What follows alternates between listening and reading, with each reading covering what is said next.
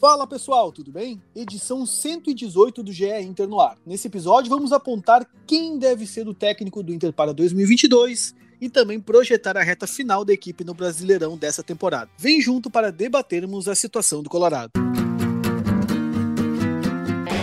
Olha Allen, vamos nessa, grande a chance, abriu pela direita, é no gol, vai no gol, bateu, é no gol, é no gol, é no gol, gol!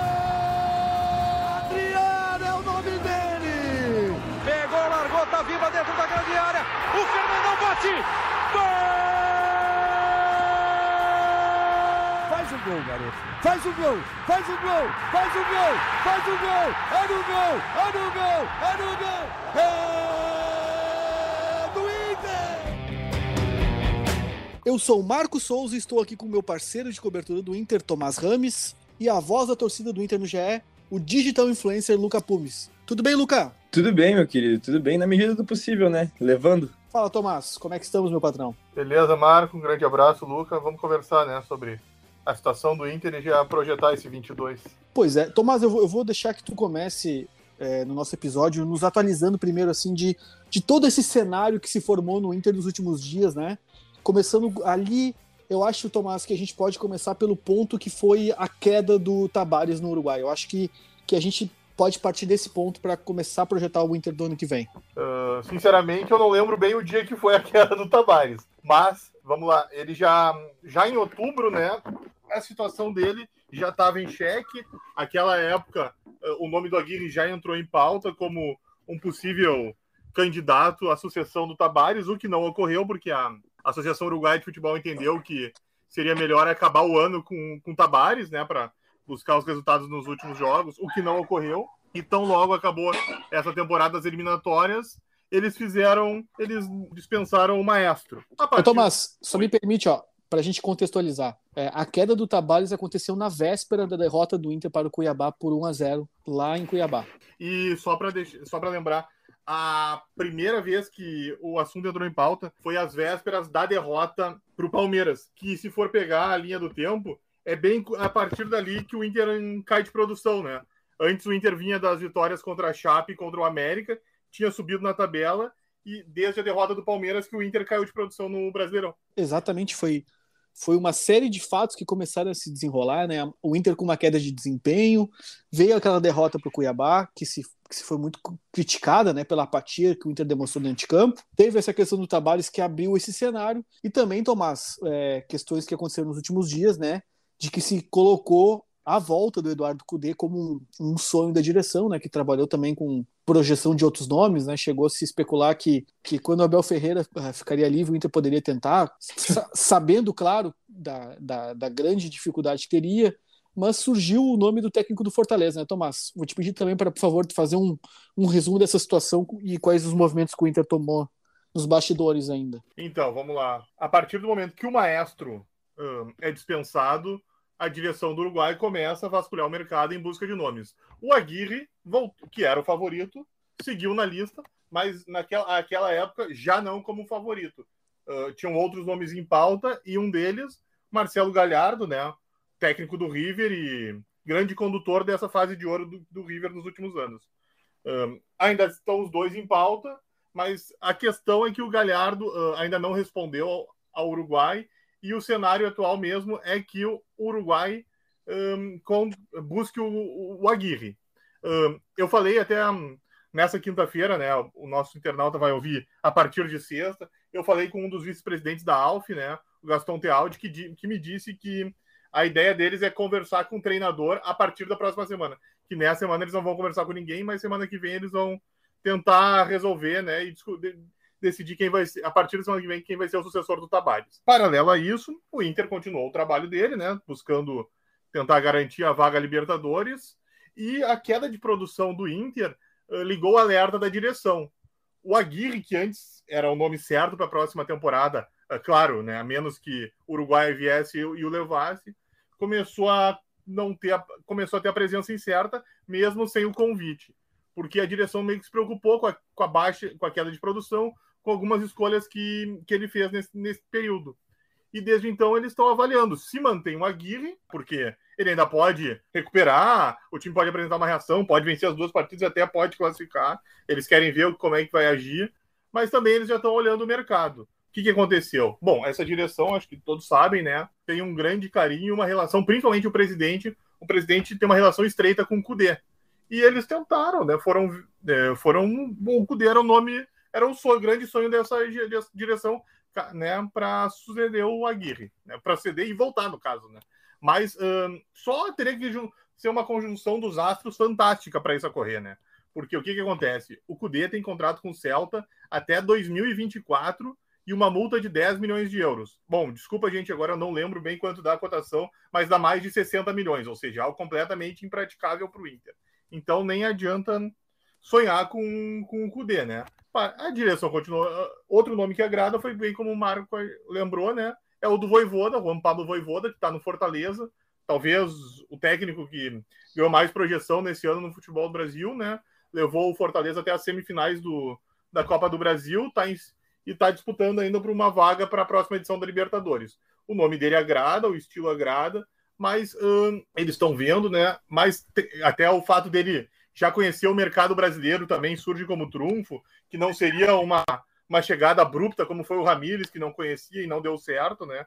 O, o Voivoda, embora seja estrangeiro, já conhece, já sabe como é aqui, mas uh, também há um cuidado em razão da, da, da, diferença de exigência que há no Fortaleza e há no Inter. Então eles estão avaliando tudo ainda antes de fazer uma movimentação. E claro, né, ainda estão vendo o Aguirre, né? O que acontece com ele. Pois é, Tomás. Eu vou pegar a perspectiva do torcedor contigo, Luca, antes da gente avançar um pouco mais nessa conversa, né? Luca, como é que tu te sente vendo e como é que tu percebe esses movimentos que o Inter tem feito? Tu acha que o 2022 do Inter começa com qual técnico? a perspectiva, né, assim como o Tomás nos trouxe, é de que o Aguirre não prossiga, né? E a gente, naturalmente, né, com todo respeito ao profissional que ainda é nosso técnico, é, assim como ele já tem uma proposta na mesa, a gente precisa se virar também, né?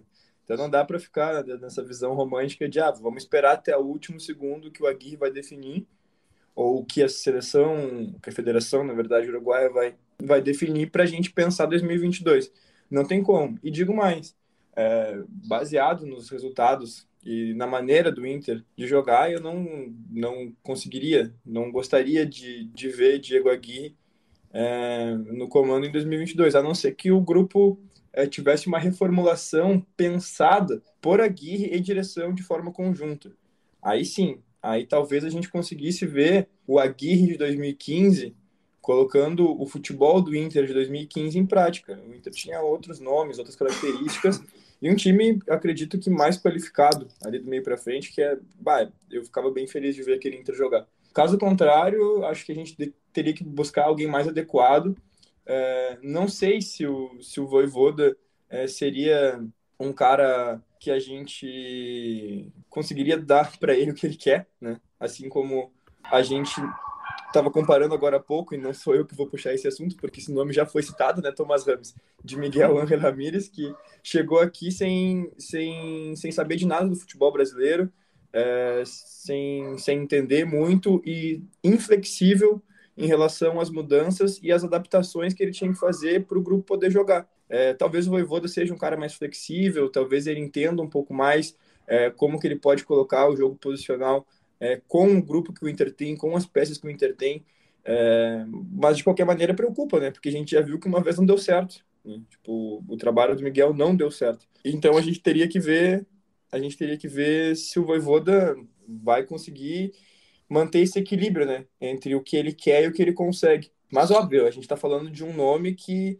que é possível, né? A gente não está falando de uma, de uma alta probabilidade, a gente está falando de um nome que está aí no mercado daqui a pouco, né? Tipo, não está não tá livre no mercado, mas ele está ativo no mercado nesse momento é, e mostrando um bom trabalho. Acho que se o Inter fosse buscar alguém que está trabalhando, não, não precisava se indispor com, com, com times do cenário nacional.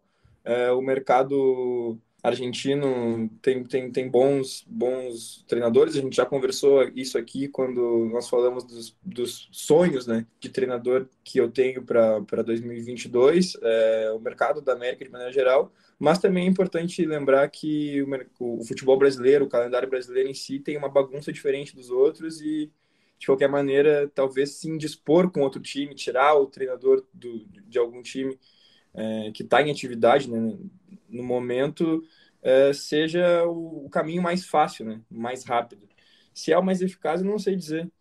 É, dentro do mercado hoje, a gente tem também o Roger, que é um nome que se fala bastante no, na internet, se fala bastante nos bastidores também. Tem jornalista que pede, eu não sei se é o caso, eu não, eu não, não acho que os últimos trabalhos do Roger credenciam a gente sonhar que ele vai melhorar muita coisa no Inter no, no, na próxima temporada, mas eu acho que 2022 deve começar já de treinador novo, não sei dizer quem, não posso cravar quem, mas acredito que não será Diego Aguirre. Eu vou, vou botar também o meu, dar o meu pitaco. Eu acredito que o nome ideal para o Inter hoje seja o Aguirre, a manutenção do Aguirre por conta da, dele já conhecer o elenco, dele já ter um trabalho de alguns meses, de identificar talvez onde estejam essas dificuldades que, que acabaram relatadas naquele áudio do Paixão, né? Imagino que ele deve ter um diagnóstico muito próximo com aquilo que foi dito pelo Paixão de forma privada a um, a um amigo. Então acho que se no mundo ideal a, a permanência do Aguirre como eu acredito que futebol é sequência, futebol precisa ter tempo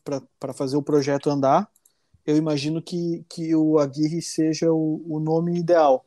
Mas, é, sabendo que a, essa situação da, da Federação Uruguaia está muito em aberto, e sabendo também que o Aguirre, e de forma muito compreensível, a gente entende a, a situação, não tem como negar um convite da seleção do seu país para comandar, né? Não, não consigo imaginar um profissional de futebol negando um chamado da sua seleção. Então, por conta disso, eu vejo que o Agui realmente vai deixar o Inter por conta dessa situação da, da seleção uruguaia. E eu acho que, nesse momento, o Inter precisa de um técnico que, que consiga ter, uma, ter um protagonismo nas relações de vestiário, nas relações com direção. E eu enxergo que, hoje, das alternativas, o Cudê seria o único nome que eu imagino que chegue e consiga ter essa ascendência sobre o vestiário, sobre torcida, sobre direção para é, eu sei que ele vai ter muita contestação de alguns setores da imprensa que, que não gostam do, do, trabalho dele por questões que eu realmente não compreendo, porque não vejo uma, uma situação tática, uma situação técnica, uma situação de trabalho que credencia essas críticas. Exato. Mas eu entendo também que as pessoas às vezes não gostam de, de técnicos estrangeiros porque enxergam o futebol de uma determinada forma que eles não concordam, mas enfim. É, eu vejo só esses dois nomes hoje como apostas interessantes para o Inter. Eu não sei se o, se o técnico do Fortaleza, o Voivoda, né? Voivoda, como é, qual é a pronúncia correta, Tomás? Me ajuda. Eu, eu chamo de Voivoda, mas não tenho certeza Voivoda. se é. Eu peço que, que, se eu tiver feito a pronúncia errada, peço desculpas já a ele a quem, quem acompanha o trabalho e sabe qual é a pronúncia correta. Eu, eu peço desculpas por não, não saber. É, vou chamar também de Voivoda, como o Tomás citou, né? Pra, vamos padronizar aqui no, no podcast de Inter. Voivoda, até a gente ter uma noção melhor de como é a pronúncia. Eu acho que o trabalho dele, o que o Inter quer, é o resultado. Né? O que o torcedor vê é o resultado positivo. Eu não sei se o trabalho dele é algo que a direção. Exatamente. Que esse grupo no vestiário vão aceitar, entendeu? Eu, eu, não, eu não sei se se a expectativa criada pelo bom, pelo excelente brasileiro que ele está fazendo com Fortaleza, né? Nenhuma projeção de início de campeonato colocava o time, é, o Leão do, do, do, Nordeste, como um dos candidatos ao, à vaga de Libertadores, e, e parece que vai confirmar, vaga direta, inclusive. Então, é, o trabalho dele, eu não sei precisar se é o que o Inter aceitaria, se o que o Inter teria uma boa aceitação, mas os resultados, com certeza, é o que eu, com certeza, o que o torcedor colorado gostaria de ver. Então, por conta disso, eu acho que a manutenção do, do, de um projeto, de uma sequência, eu, eu, eu até fiz essa pesquisa, seria o, o, o, terceiro técnico contratado da gestão em um período de, de nove meses, se eu não me engano, Tomás. Acho que ela assumiu oficialmente em março, não? Não, ela assume no ah, desculpa. janeiro, né? Ela, ela assumiu ela, em janeiro, é, exatamente. Ela assume com o Abel, né? Termina o brasileiro com o Abel, aí acaba o brasileiro, aí sim quarta temporada, o Abel deixa o clube, né? É. E ela oficializa o Ramires. Exatamente, era, era isso que eu ia pontuar, na, que eu coloquei na nossa matéria, inclusive, no, dessa, dessa semana ou da semana anterior, que o Inter em 12 meses teve, vai para o quarto técnico se confirmar a saída do Aguirre, né? E o terceiro técnico contratado por essa gestão. Então, é muita mexida, é, é muito difícil tu ter um grupo de trabalho para identificar quais as carências para determinado treinador, qual o estilo de jogo que vai ser implementado. Então é muito difícil tu fazer um trabalho dessa forma, com tanta mudança, com tanta falta de continuidade. Então, por conta disso, É, eu vejo que a, que a permanência do Aguirre seria o, o cenário ideal no momento, né? Mas como a gente vê que está cada vez mais difícil disso se confirmar, e até o Tomás é, tem colocado isso nas matérias, né, de que essa, essa dúvida já começou a se formar mesmo sem a questão do Uruguai estar tá confirmada, né, Tomás? Exatamente. Enquanto ainda segue essa, essa dúvida, né, se, se vem o convite ou não, a própria direção já, já, já analisa, né, com mais cuidado o que está acontecendo no clube, né, o que está acontecendo nos jogos, nos treinamentos, no trabalho, para ver se ela entende que o Aguirre é o cara certo ou não. Ainda está em pauta, né? Hoje a presença é incerta, e, mas é isso, tipo, eles vão que eles querem ver como é que o, o que, que o time como o que, que o time vai apresentar nos últimos dois jogos para ver se eles entendem que o Aguirre seria, teria mesmo condição de, de voltar a fazer o time andar, como teve aquela recuperação logo quando ele pegou, tirou o time lá de baixo para virar um postulante a Libertadores. O Inter até em algum momento do brasileiro o Inter chegou a ser sexto até, né? É. Que hoje está bem diferente, o Inter já está em décimo. Né? Eu vou te perguntar então, Luca, tu gostaria que o trabalho do Aguirre fosse avaliado por dois jogos ou pelos cinco meses de comando que ele fez? Ah, não tem como não falar que a maneira geral, né, da avaliação tem que ser o trabalho inteiro. É, de qualquer maneira, a gente tem que avaliar, tem que lembrar e ser grato ao Aguirre que quando pegou o Inter a gente estava, pô, a com a perspectiva de lutar contra o Z4. E olha, eu vou dizer que se tivesse mais algumas rodadinhas por aí, talvez a gente acontecesse, talvez acontecesse algum perrengue pra gente no final desse Brasileirão. Mas quando, quando o Inter precisou do momento da virada, esse momento aconteceu. Isso a gente tem que ser justo. Eu falo aqui que, pô, é, sem, sem palavras, se o Inter conseguisse trazer o Kudê agora, seria incrível. É, é, concordo totalmente, acho que já tinha colocado um pouco na minha explanação que o Voivoda, e, e acho que tu traduziu perfeitamente, né, o que, eu, o que eu tava tentando dizer também, que é o Inter quer o resultado, mas não sabe, né, não sabemos se ele vai conseguir colocar em prática o trabalho dele aqui, mas a gente fazendo essa avaliação do Aguirre, para o momento em que ele chegou no Inter, eu acredito que ele conseguiu é, fazer o que ele se propôs a fazer, que era tirar o Inter da situação de, de ficar brigando por Z4, né? E colocar o Inter em algumas posições acima. Isso foi feito, ponto. Isso é um ponto do trabalho do Aguirre. Em contrapartida, no momento em que o Inter precisou se manter é, em outra realidade, né, que era brigando ali pelas posições de Libertadores, é, tentando ser a quarta força, como discutimos aqui no, aqui no, no podcast, é, daí já não teve competência para segurar. Mas aí é, é, culpa só do Aguirre, é culpa do, do tamanho do grupo, é culpa dos 11 que iniciaram. Bom, o Aguirre também teve escolhas bem contestáveis, vamos dizer assim, durante esse processo, algumas escalações, algumas mudanças em alguns jogos, algumas faltas de mudanças em alguns jogos. Então, é, é todo um processo que a gente tem que pensar. Eu saio frustrado, tá? Eu saio frustrado, mas de qualquer maneira é, se eu parar para pensar o que, que eu tinha antes do Aguirre chegar, eu tô chorando de barriga cheia. Mas isso é o futebol, né? A gente quer sempre a, a, a, alçar voos maiores, né? E acho que para o Inter alçar um voo maior nesse momento, é, a manutenção dele não deve ser feita, como disse, a não ser que esse repense o grupo de jogo e se dê, e, junto com a Aguirre, e dê para ele uma, uma, uma oportunidade de trabalhar com um grupo mais amplo, não vou nem dizer mais qualificado, porque eu acredito que o grupo do Inter é sim qualificado, mas perde muito quando realmente ele olha para trás e não tem muito o que fazer. É, meio que parafraseando o Messi Paulo Paixão. E é basicamente isso. Eu acho que a gente tem que avaliar o trabalho como um todo, tem que ser grato ao Aguirre pelo que ele fez nessa temporada, tem que contestar o Aguirre também por muitos momentos que ele protagonizou nessa temporada e se ele acabar ficando porventura, eu desejo totalmente sorte. Obviamente, eu sou torcedor, eu vou apoiar. É... Mas ele, bah, precisa ser um pouco menos cabeça dura também. O Gustavo Maia parece que ele tá pagando por jogar bem, porque ele não entra em campo. É... o Saravia jogando na ponta, bah, não me faz nenhum sentido. Esses dias até alguém me falou assim: nossa, mas o que, que tu quer que o Aguirre faça? Ele tem mais é que botar o Saravia na ponta mesmo, o lateral não tá dando mais, porque o Saravia também não tá dando muito resultado ali na, na lateral. Mas, enfim, o Inter tem, por mais que o Inter não tenha um grupo amplo, o Inter, no momento que tem um jogador para jogar naquela posição, tu improvisar outro ali não me faz muito sentido, ainda mais um jogador que não tem características ofensivas o suficiente para jogar ali. É, são coisas meio bizarras. Às vezes a, o, o Aguirre faz um, um, Tetris ali, né? Ele tira um para cá, bota um para lá, e aí o fulano que sabe jogar na, na lateral vai para volante, e aí o cara que tá na, na meiuca pode jogar na lateral e o lateral sobe para ser ponto. Ok, a gente não pode contestar isso, porque se ele tá lá é, todos os dias e observando as valências, né, do, dos jogadores, ele sabe que o fulano pode render ali ou não mas eu me pergunto muito se é de fato a melhor escolha, porque todas as vezes que ele tentou não deu resultado, né? Tipo, eu não quero contestar o cara porque ele tá lá todo dia, eu não tô lá todo dia. Mas se não tá dando resultado, pô, coloca o cara que joga naquela posição ali, tá na reserva esperando uma oportunidade. É, o, o foi improvisado boa parte da temporada. Improvisado não, né? Ele foi colocado na, na, no lado do campo para jogar. No momento que, em que se entendeu que ele pelo meio joga mais, ele tá demonstrando um belíssimo futebol. É, eu tô gostando do, do Palácio pelo meio. É, eu, eu não sei mais o que precisa fazer para o Gustavo Maia jogar ali pelo, se, sei lá, se ele não pode jogar no, no, lado que ele gosta de jogar porque o Patrick tá ali, coloca ele do outro lado.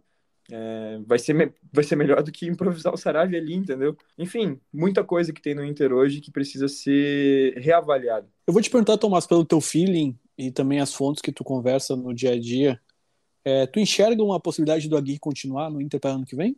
Ninguém, assim, descarta que ele fique, entendeu? Eu, eu nunca ouvi, ah, esquece, o Aguirre já tá fora.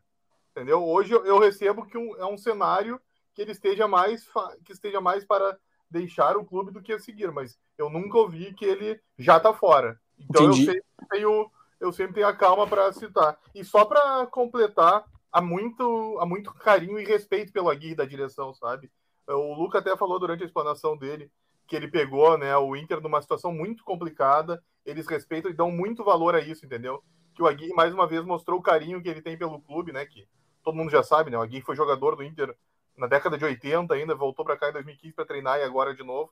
Então todo mundo cita esse carinho, esse, essa vontade que ele teve de vir ajudar, conseguiu ajudar, tirou o Inter de um local muito complicado que ele estava, fez o time até jogar bem, botou o time para cima, mas teve essa queda. Então todo mundo lembra isso e até por isso eles até citam: ah, o Aguirre já mostrou que o time pode jogar mais. E como vai, vão ocorrer contratações, vai ter uma mexida no grupo eles ainda pensam, será que não pode ser o Aguirre mesmo?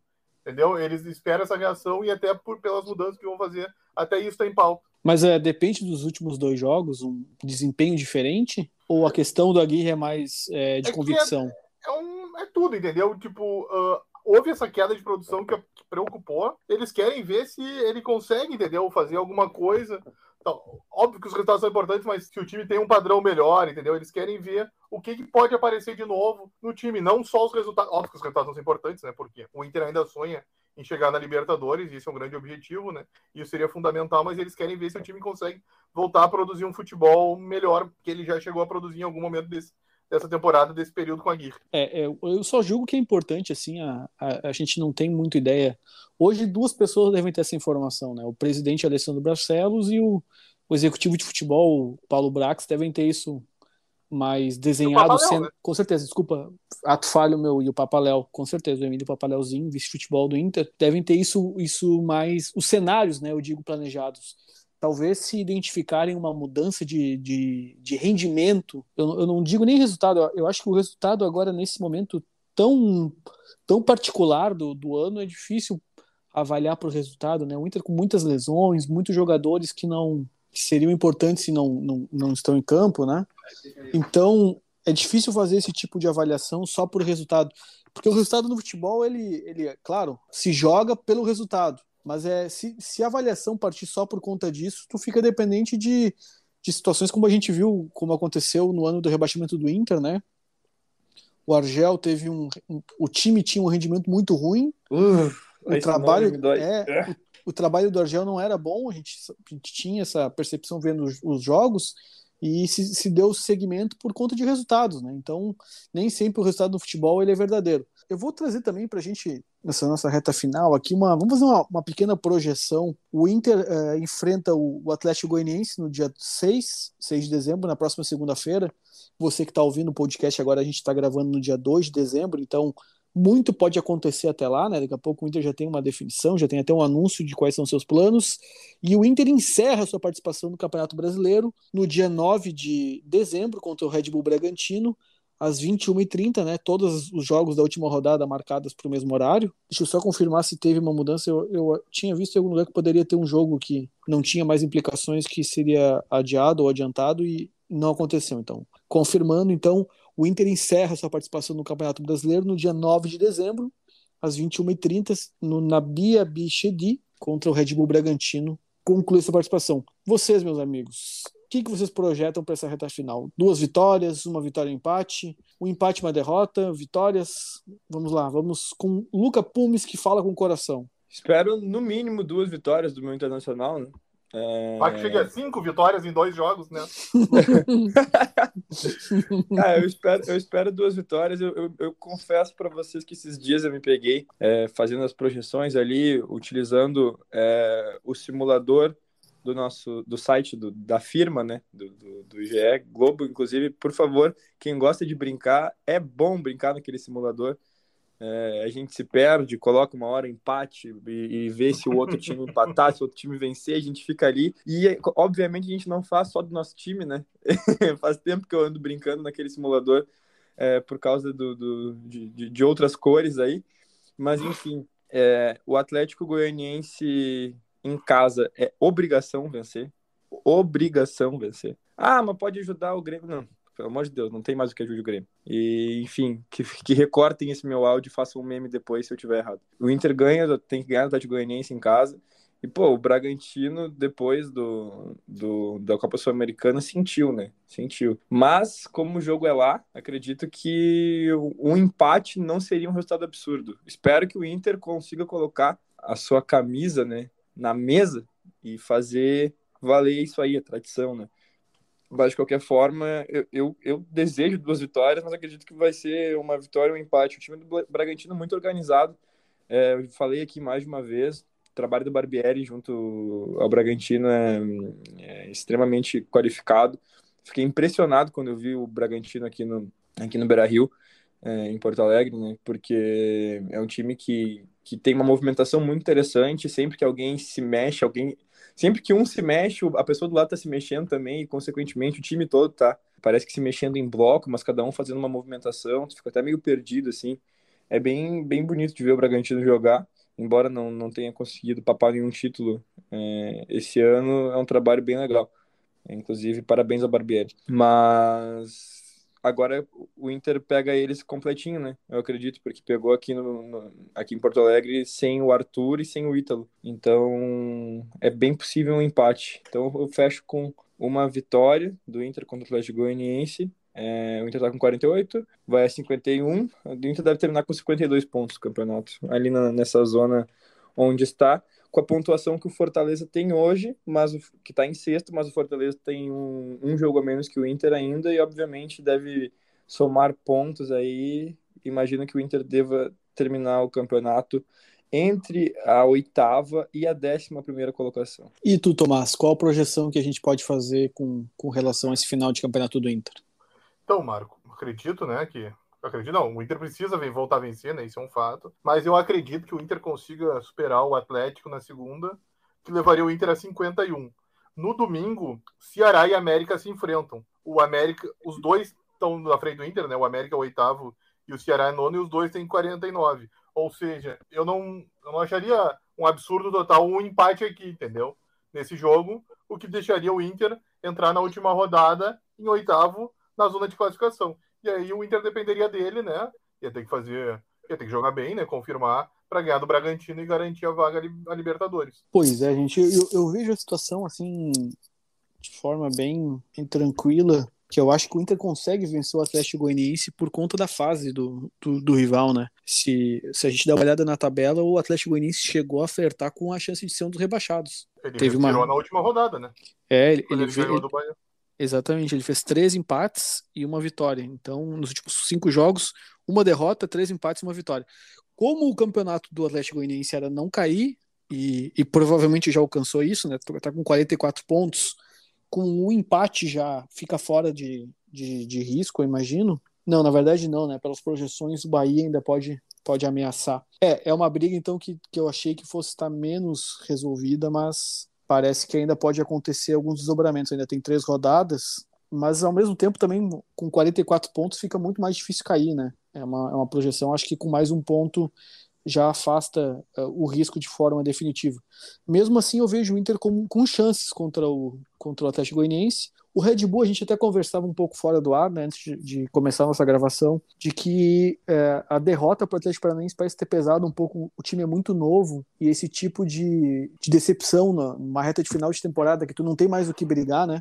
O Red Bull hoje está em quinto lugar com 53 pontos, com 36 jogos, tem mais dois jogos para fazer, com provavelmente a vaga direta confirmada, ainda não matematicamente, mas muito bem encaminhada, né? Então também a meta do campeonato já foi alcançada, vai para a Libertadores com certeza. Ainda deve ter mais uma vaga que vai ficar em aberto por conta da decisão, né?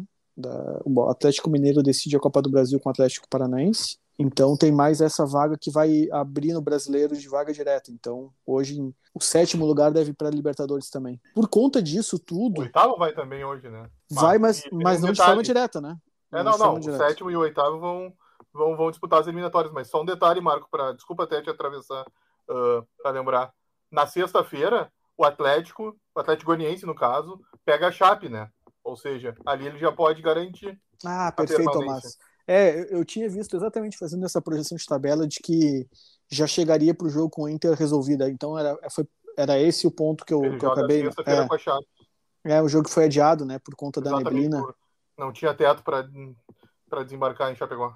Então essa questão tá, tá deve estar tá bem encaminhada para o momento do jogo do Inter. O Atlético Goianiense deve já ter os seus 47 pontos, confortavelmente observando os outros adversários se matando ali embaixo para ver quem vai ficar ou quem não vai ficar, né? Então a gente vê que o caminho do Inter parece um pouco facilitado. Eu vou, a gente está já se já se dirigindo para a reta final do nosso, do nosso podcast GE Inter. Eu vou fazer uma, uma, também uma pergunta. Eu acho que a gente não abordou essa questão e, e, e, pelas especulações que ganharam força nos últimos dias, eu vou começar com o Luca questionando. Felipe Melo é um bom ponto de partida para o Inter em 2022, Luca? Bom, o Felipe Melo, cara, é um jogador vencedor, tem que ser respeitado pela carreira vitoriosa que tem.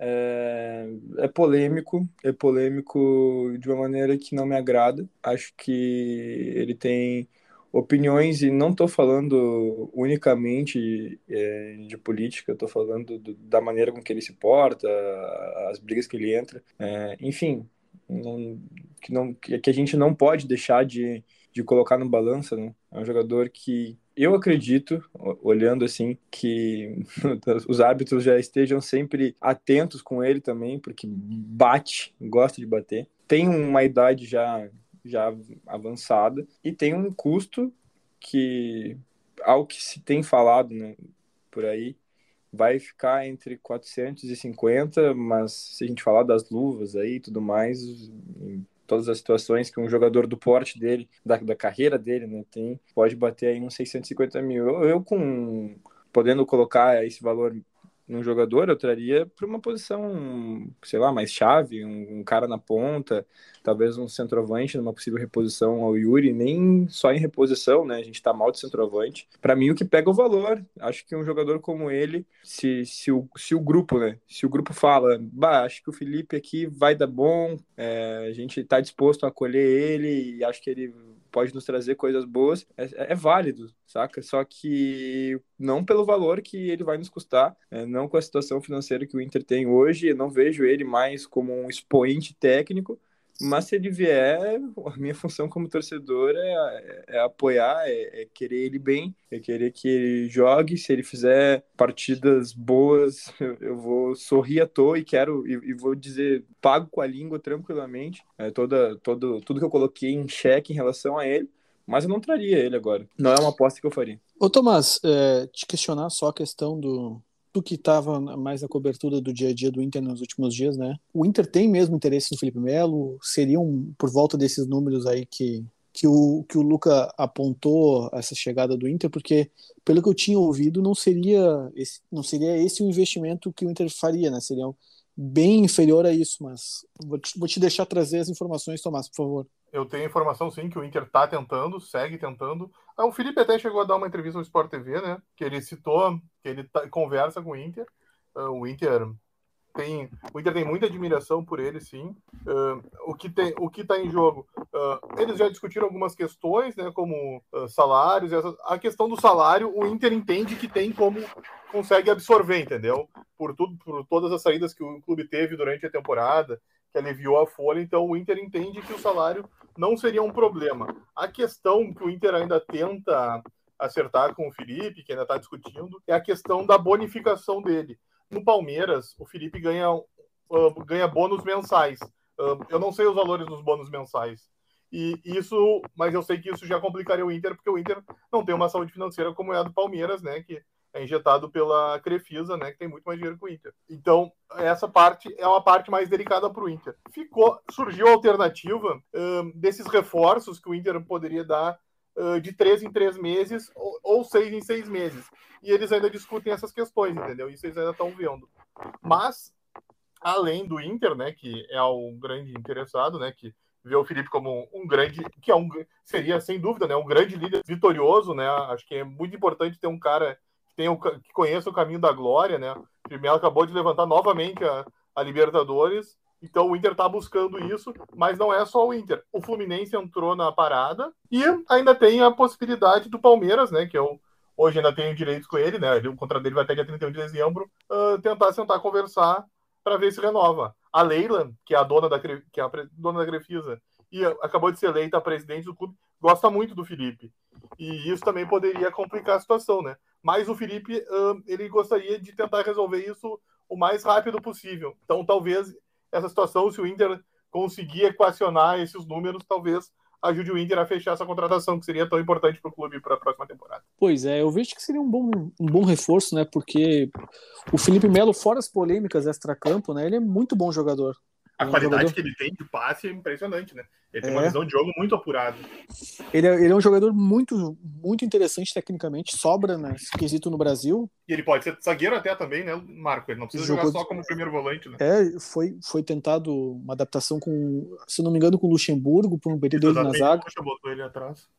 E, e, tanto que ele, o Abel, quando, quando assumiu o Palmeiras, também acho que começou com ele como, volante, como zagueiro e depois retornou ele para o meio-campo. É um jogador muito inteligente, com um passe longo muito bom e com um perfil de liderança que é uma liderança um pouco diferente da que o, da, das alternativas que o Inter tem, né? Um jogador mais vocal, mais sanguíneo, né? Um pouco, talvez, como o torcedor goste de se ver representado dentro de campo. É, gosto pra caramba disso, cara. Eu, ah, eu, eu sou suspeito para falar, mas eu gosto de jogador, eu gosto de jogador maluco, eu gosto de treinador maluco.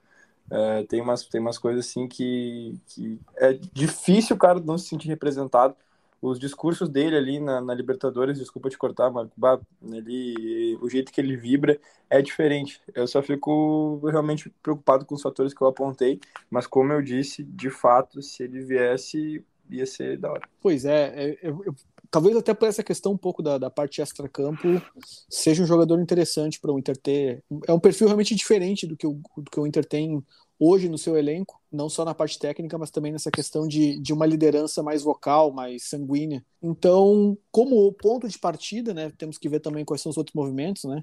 O Inter provavelmente vai perder o Yuri Alberto em algum ponto da próxima temporada, talvez não seja no início, mas dificilmente escapa todo ano que vem. A ideia hoje é que o, Inter ainda, tanto o Inter quanto a parte do Yuri acreditam hoje, hoje, né, 2 de dezembro que estamos gravando, né? Só para deixar claro, que daí amanhã surge uma proposta. O Inter hoje acredita, né, que ele não saia nessa janela de início de ano, né? Hoje a ideia, hoje não, hoje não tenho uma proposta assim, então o Inter acredita que hoje ainda consiga segurar até o meio do ano, mas, né, tudo pode ocorrer nos próximos dias, né, nesses últimos 29 dias de 2021. Pois é. E por enquanto a gente não tem nenhuma reformação assim de reforço confirmado, né? O Kehler volta da Chapecoense, que é um jogador que fez um campeonato brasileiro muito bom, apesar da, da péssima campanha da equipe em que ele estava defendendo. E talvez o Rodrigo Moledo esteja disponível depois de passar todo 2021 se recuperando da, da séria lesão que ele sofreu. É uma questão que também fica em aberto para o Inter, porque vai precisar de reforços e reforços em posições-chave, né? Talvez ter mais um jogador para disputar ali com o Tyson, para fazer pelo menos uma questão de, de, de não rodízio, mas de alternativa, né? No Inter não tem um meia central de, de, características. Se o novo técnico e se o próprio Aguirre já no esquema do Aguirre hoje essa é uma carência e talvez um outro técnico talvez tenha ainda mais. É, provavelmente também a lateral direita vai perder o seu titular, né? O Saravia hoje, apesar das discordâncias do torcedor, não tem contrato para o ano que vem. O Moisés, pelo que a gente sabe, está muito próximo de, de, se definir pela sua permanência, né? E a questão do Lindoso, eu acho que é uma que está em aberto também, né, Tomás? É uma questão que pode. Hoje não, não, não dá para cravar nem que fique nem que vá, né? O Lindoso, o Inter teria que. O, a questão do Lindoso é mais fácil, né? Porque o Inter só precisa acertar com ele caso pretenda, né? Salário e tempo de contrato, mas ainda não está definido. Eu até falei com o representante do Moisés uh, hoje, né? Hoje, no caso, quinta-feira, né? Pessoal vai nos ouvir a partir de sexta, e ele disse que ainda não tinha, não tinha ocorrido um contato para acontecer a renovação.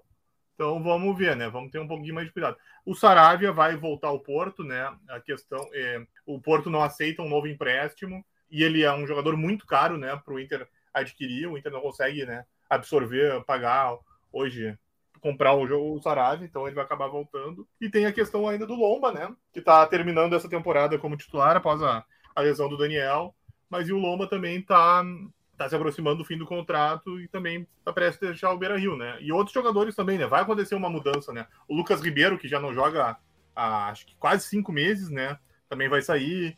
Aqui tem a questão do Bosquilha também, que perdeu espaço e gostaria de ter mais oportunidade, né? Então esse grupo do Inter ele vai se mexer bastante nos próximos dias, a partir do fim do brasileiro. Vai acontecer muita coisa, muito.